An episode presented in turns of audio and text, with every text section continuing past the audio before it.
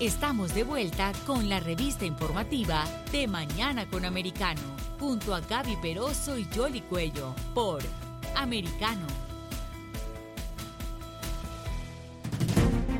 Bien, y continuamos con más eh, de Mañana con Americano y ahora le vamos a dar la bienvenida a la doctora Mónica Oganes. Ella es PhD en neuropsicología y psicóloga escolar en práctica privada. Muy buenos días, gracias por acompañarnos aquí en Americano. Muy buenos días, gracias por tenerme aquí. Quería que justamente nos diera ese punto de vista de cómo se están atendiendo a los niños y adolescentes acá en Estados Unidos. Eh, realmente estamos enfrentando una pandemia de salud mental y esto se traduce en este tipo de masacres eh, que estamos presenciando el día de hoy.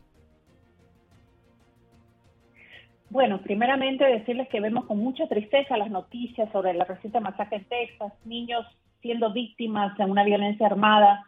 Realmente el terror que, que pasaron los niños en ese momento, las pérdidas para las familias, los padres que no pueden abrazar a sus hijos, realmente es algo muy traumático para los compañeros, para la comunidad escolar mundial. esto es algo devastador.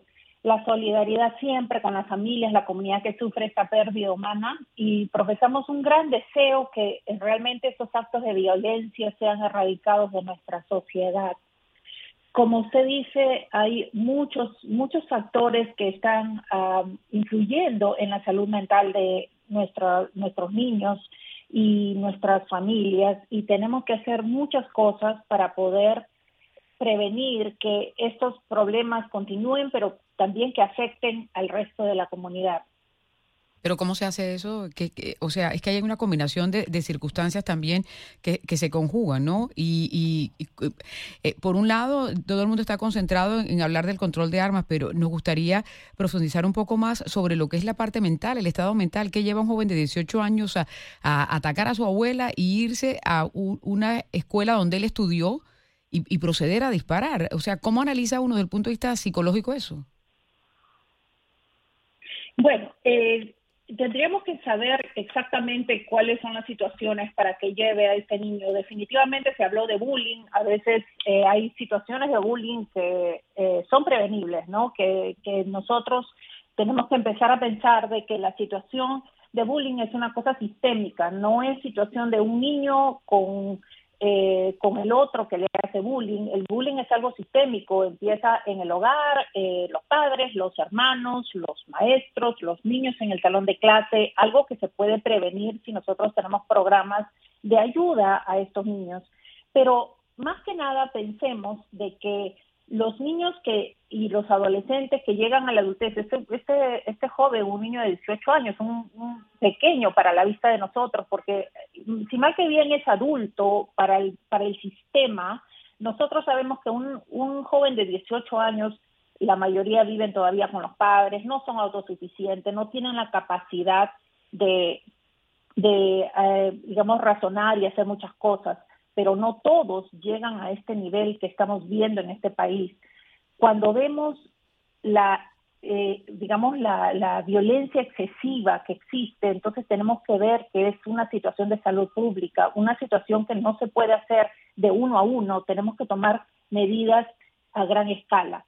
Pero primeramente, antes de, enfocarnos en eso, me gustaría eh, tomar ese tiempo para eh, pensar de que nosotros como padres en casa podemos tomar unas medidas para ayudar a los niños en este momento sobre lo que están pasando. Por ejemplo, reafirmar que estos niños eh, lo que están viendo en las noticias les causa un nivel de estrés y un nivel de terror y miedo que nosotros a veces no vemos y no eh, prevenimos. Entonces tenemos que darles, reafirmarles la seguridad, validar las emociones que ellos expresan para que no lleguen a tener problemas de salud mental. Tenemos que permitirles sentir, expresarse y ofrecerles perspectivas de la vida para que lograr esa esperanza en ellos ver que sean realistas y objetivos en lo que está sucediendo en el medio ambiente y estar presente como padres y adultos en la vida de los niños, ya sea maestros o padres en, en el hogar, para que tomen las precauciones necesarias, los padres, los adultos, en cuanto a la salud mental de ellos, otorgarles a los niños, adolescentes empatía y tiempo, escucharlos, hacerlos sentir que entendemos lo que ellos sienten, guiar la conversación según lo que ellos pregunten, no imponerles nuestras vistas, ayudarlos a expresarse de una manera apropiada para el nivel de desarrollo. Por ejemplo, los niños pequeños dibujan, hacen cosas más concretas, los niños mayores pueden conversar, pero eh, tener en cuenta el nivel apropiado de desarrollo. Ahora, ¿cómo podemos hacer nosotros? ¿Cómo podemos hacer como padres para identificar cuando los signos ya son alarmantes? Porque todo lo que tú describes es una especie de proceso y a veces los adolescentes se desconectan de uno y no hay manera ya de, de dar toda esa orientación que tú mencionas. ¿Cuándo saber que ya hay una desconexión definitiva y necesitas ayuda adicional?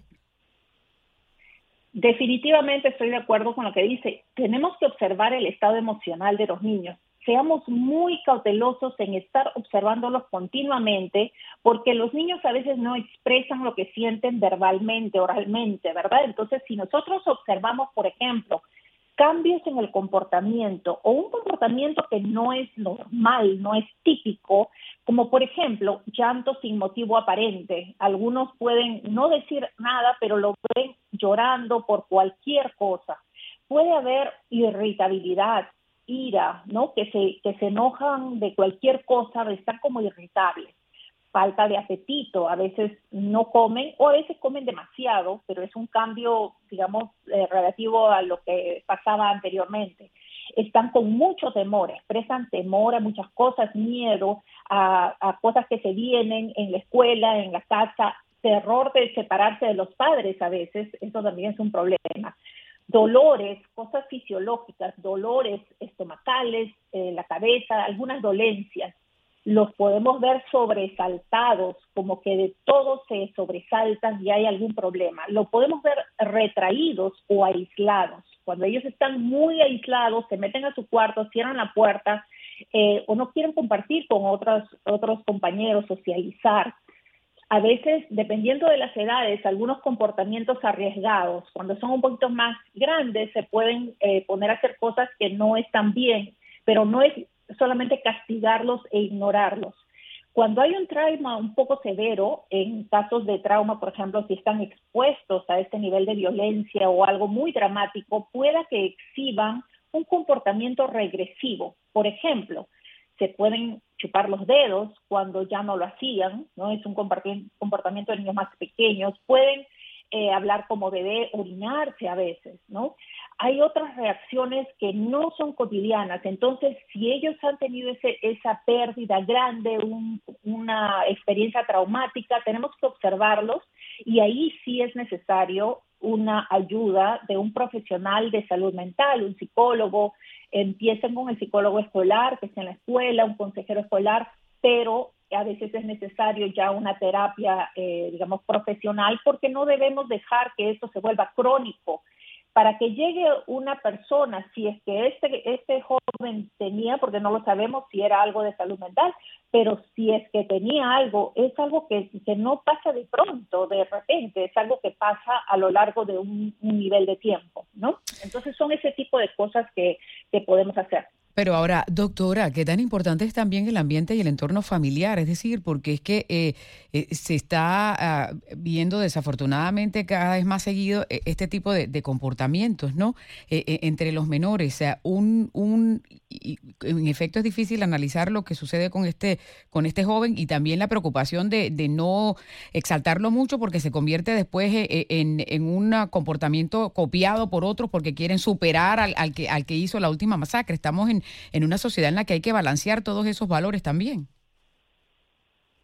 Sí, es muy cierto. Esto es algo ya viene a ser de salud pública. Eh, eh, primeramente, nosotros, como usted dijo, no es saltarnos, mantener la calma, ¿no? Tenemos que estar en la casa manteniendo la calma y viendo nuestro propio estado de salud mental. Si más, le bien le, eh, más bien le he comentado las cosas que pueden exhibir los niños, nosotros tenemos que estar conscientes, estoy yo teniendo algunas de esas características, ¿verdad?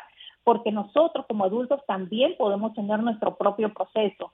Pero es necesario que evitemos, por ejemplo, el exceso de noticias, exposición persistente a las cosas negativas en casa, tratar de, de nosotros fomentar dentro de nuestra casa un lugar calmado donde ellos puedan desarrollar la vida de una manera segura, donde sientan que son aceptados, donde sientan que ellos pueden expresarse libremente sin ser juzgados negativamente o excesivamente por un pensamiento que ellos puedan expresar.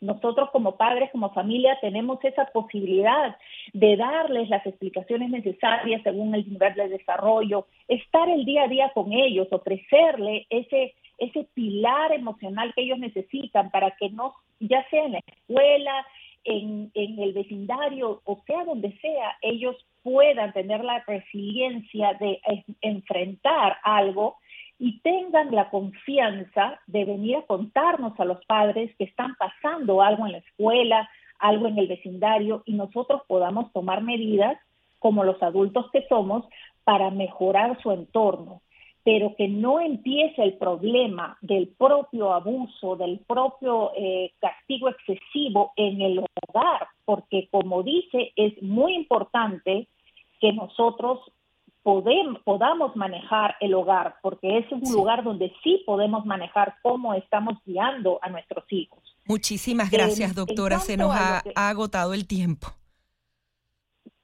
Bueno, muchísimas gracias y por favor eh, continúen apoyando a los hijos para que así tengan una salud mental óptima y sean felices.